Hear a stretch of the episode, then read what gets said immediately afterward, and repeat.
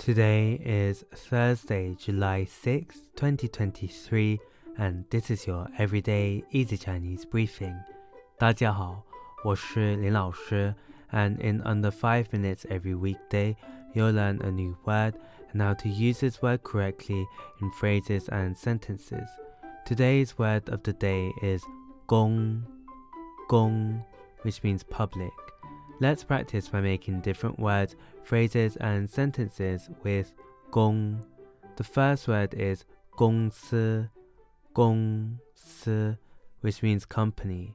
A way of using it in a sentence is 我在一家大型的跨国公司工作。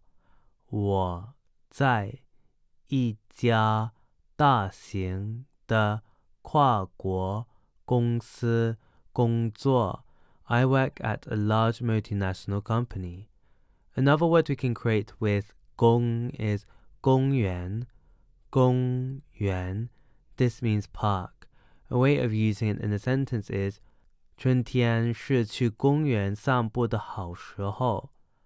春天是去公园散步的好时候。 Spring is a good time to take a walk in the park. Finally, we can create the word 公民,公民, which means citizen.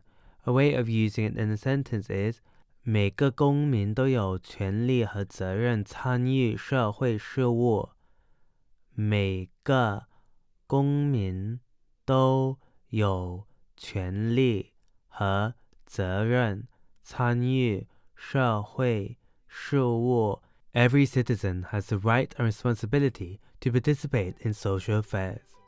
Today we looked at the word gong, which means public, and we created other words using it. These are 公司 company, 公园 park, and 公民 citizen. To see this podcast transcript, please head over to the forum section of our website www.everydayeasychinese.com where you can find even more free Chinese language resources. See you again soon for more practice.